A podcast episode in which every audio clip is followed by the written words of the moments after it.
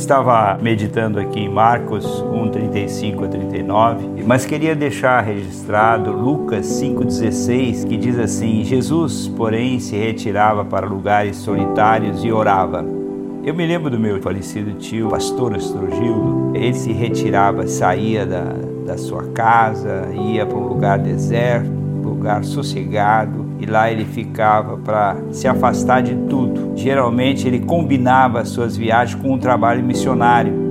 E ele dizia para uma pedra, gostava de sentar numa pedra para clarear sua mente e acalmar seu espírito daquelas tensões do dia a dia. Se ele seguia intencionalmente o exemplo de Jesus ou simplesmente reconhecia sua necessidade pessoal de estar só, ele nunca disse. É, mas seja como for, suas ações demonstraram o padrão que Jesus estabeleceu durante seu tempo aqui na terra. A vida de Jesus era certamente cheia. Ele atendia multidões por meio da cura, alimentação e ensino oferecia amor incondicional, tocava os leprosos e comia com os excluídos, desafiava o status quo. Mas, mesmo com toda essa interação, Jesus se afastava regularmente de todos e de tudo para ter um tempo a sós com seu Pai.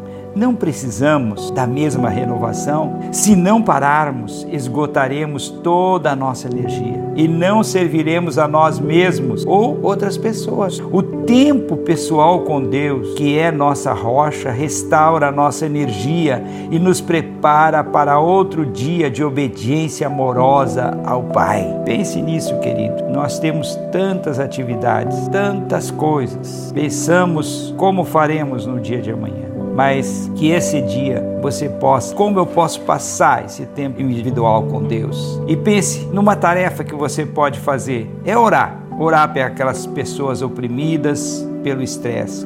Como as pessoas precisam da nossa oração. Ore. Eu tenho certeza que você vai descobrir, vai ver, vai sentir alguma pessoa do seu relacionamento que está passando por isso. Amém? Vamos orar?